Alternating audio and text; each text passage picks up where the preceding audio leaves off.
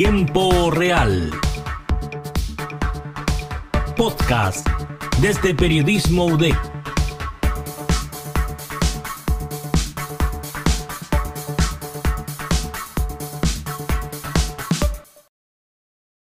Hola chicas, ¿cómo están? Bienvenidas. También saludamos a nuestra audiencia deseándoles lo mejor para esta tarde en este nuevo capítulo del podcast Tiempo Real. En este capítulo les traemos un tema muy interesante que es la vida sexual en pandemia. Yo soy Camila Espinosa. Hola, yo soy Katia. Hola, yo soy Sofía Sepúlveda. El día de hoy les traemos un tema que afecta a bastantes adultos jóvenes del mundo debido al confinamiento. Eh, esto es la vida sexual en pandemia, lo que es una situación bastante compleja debido a las cuarentenas y la vida online. Sí, Cami, sabes que por supuesto este de estar encerrado no es fácil para nadie y desencadena situaciones que traen mucho estrés.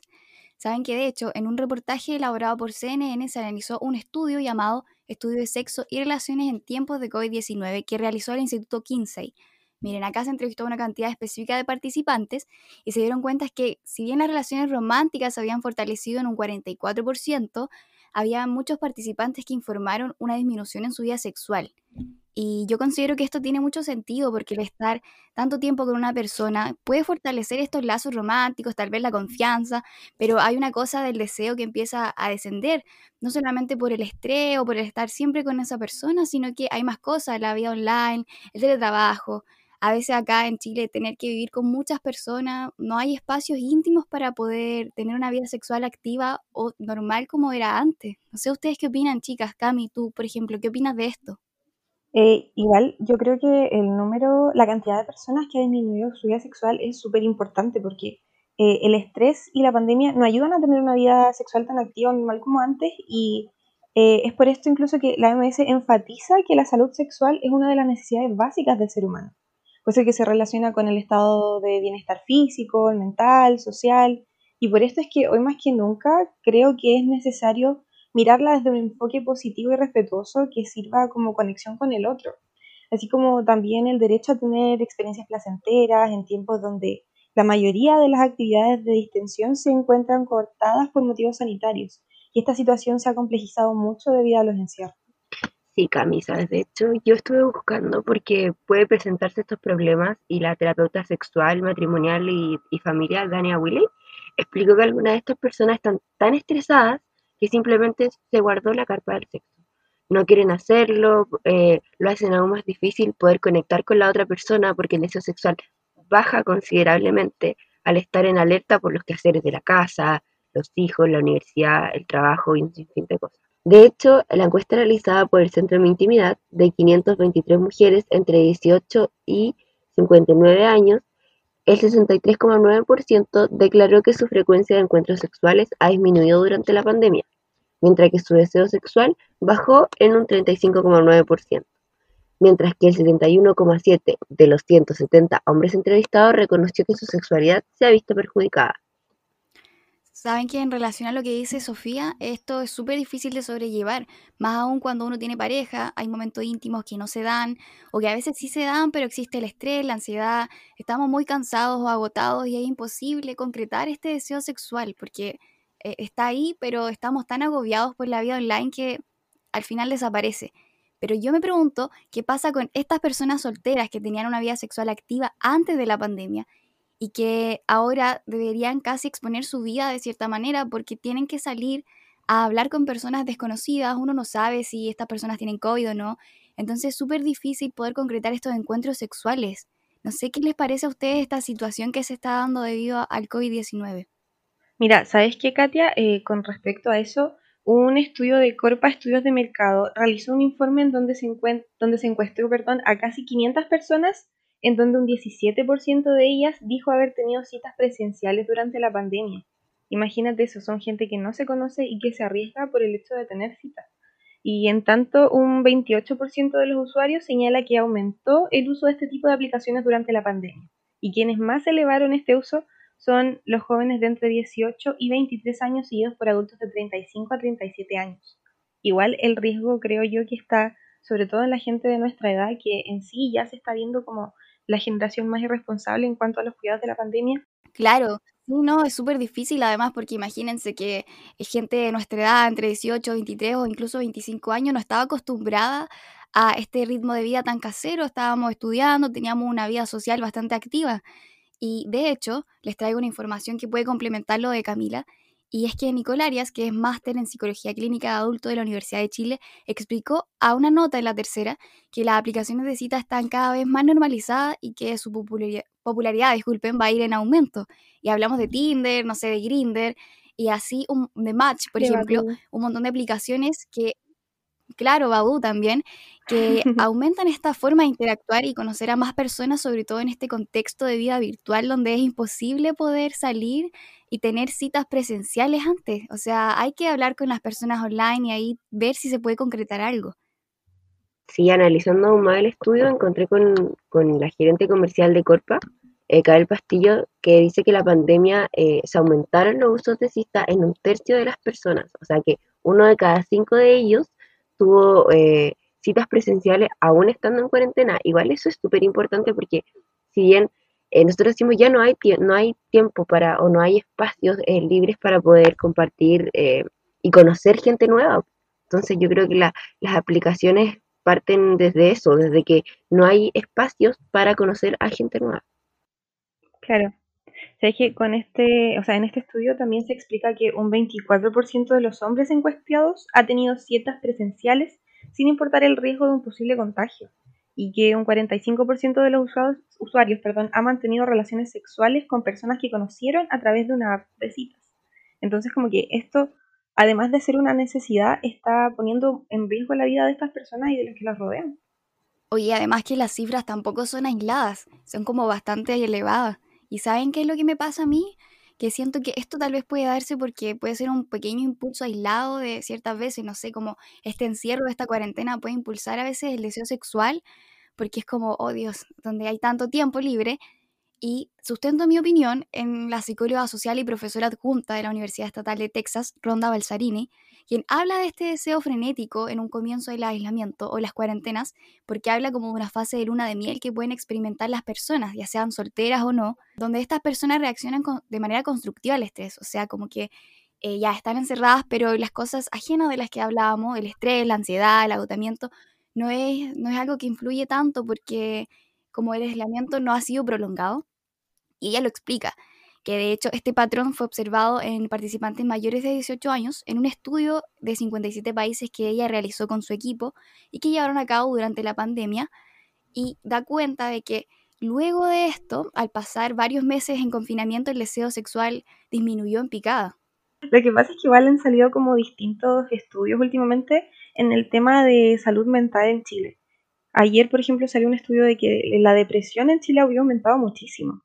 Y una de las por lo que tengo entendido, uno de los síntomas de la, de la depresión es la disminución del deseo sexual. Entonces, si estamos con más depresión todavía, eh, no sé, yo creo que son como factores que se, que se afectan mutuamente. O sea, la depresión hace que no tengas ganas de tener una vida sexual activa. Y que no tengas una vida sexual activa te hace como estar más deprimido, tener más estrés y tener como un montón más de cosas que, que te hacen sentir mal. Entonces como que no quieres hacer nada, no te da, no tienes la iniciativa para conocer gente, aunque, aunque te ponga en riesgo, como decíamos, por, la, por las aplicaciones de citas, pero no está esa motivación. Sí, yo creo que igual otro de los factores es el tiempo. El estar siempre con tu pareja puede coartar la excitación sexual porque nos acostumbramos tanto uno al otro que ya no hay deseo.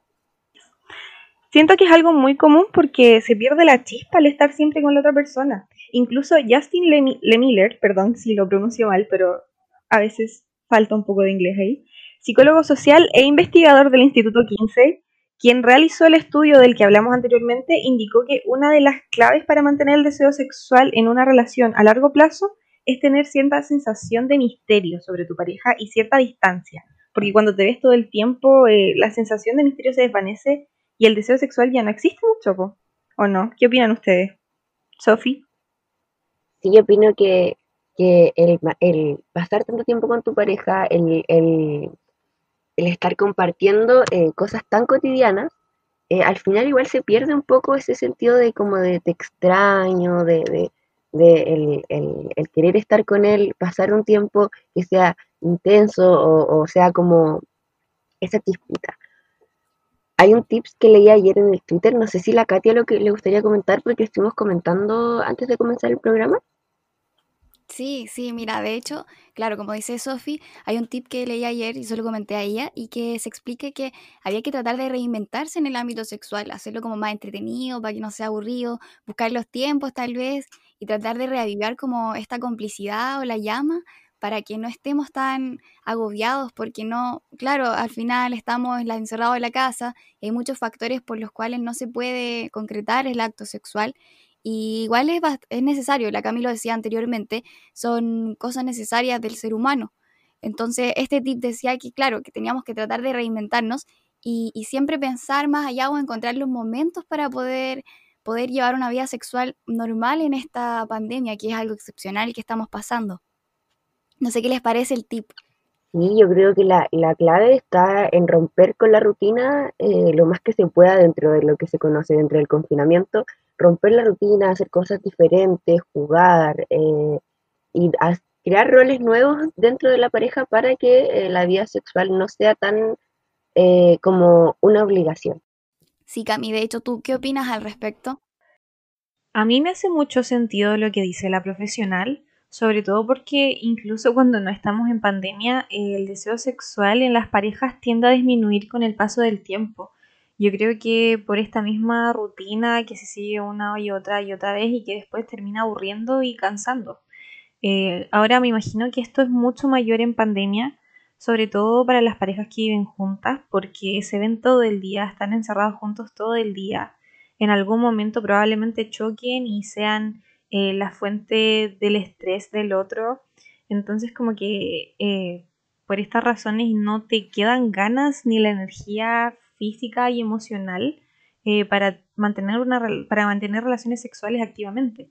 Entonces sí creo que esto de jugar un poco, como de cambiar la rutina, buscar más cosas más entretenidas quizás que hacer, puede que ayude a mantener las relaciones entre parejas de manera más activa.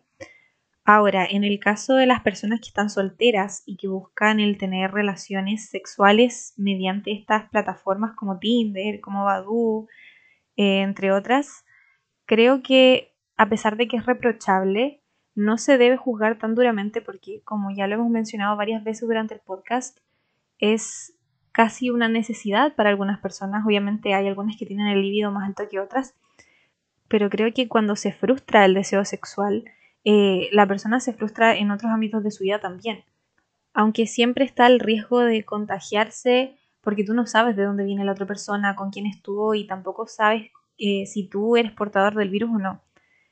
Pero sí creo que no se les debería juzgar tan duramente porque al final el buscar estas instancias es casi un instinto del ser humano. Sofi, Cami, saben que antes de despedirme y también de despedirme de nuestra audiencia, quisiera decir que me parece súper importante que se hablen estos temas, sobre todo porque el sexo es un tema súper tabú aún en el 2021 y me parece que poder conversar sobre estas cosas hace que todo se normalice mucho más y que se puedan llegar a soluciones mucho más grandes y mucho más abiertas, sobre todo cuando hablamos de que se dan recomendaciones, se dan tips para poder hacer de esta situación, que es algo que nos agobia en pandemia, mucho, algo mucho más llevadero, una cosa mucho más amena. Así que le agradezco también que podamos haber traído este tema en la palestra para que nuestros auditores puedan informarse y ojalá que puedan entender un poco más sobre lo que les pasa, también puedan conversarlo en pareja y puedan sobrellevar esta cuarentena, estos encierros prolongados y que su vida sexual no se vea tan afectada como probablemente lo ha sido, tanto para nuestros auditores como para cada una de nosotras también. Así que agradezco mucho el espacio y espero que nos podamos volver a reencontrar pronto y que sigan escuchándonos y disfrutando con nosotras estos temas de contingencia. Bueno, yo creo que con esto vamos finalizando el capítulo. El consejo es claro, romper las rutinas, ocupar los las dos horas de permiso para salir con tu pareja, recrearse y llegar y, conectar. Eh, los dejamos a todos invitados que nos sigan escuchando en los próximos capítulos. Agradecemos también a Camila, a Katia por estar acá y eso es un placer escucharnos siempre y, estamos eh, comunicadas. Así es, queden todos atentos y atentas porque están más que invitados a sintonizar el próximo capítulo del podcast de tiempo real. Como siempre, fue un placer traerles esta información y nos escuchamos en otra ocasión.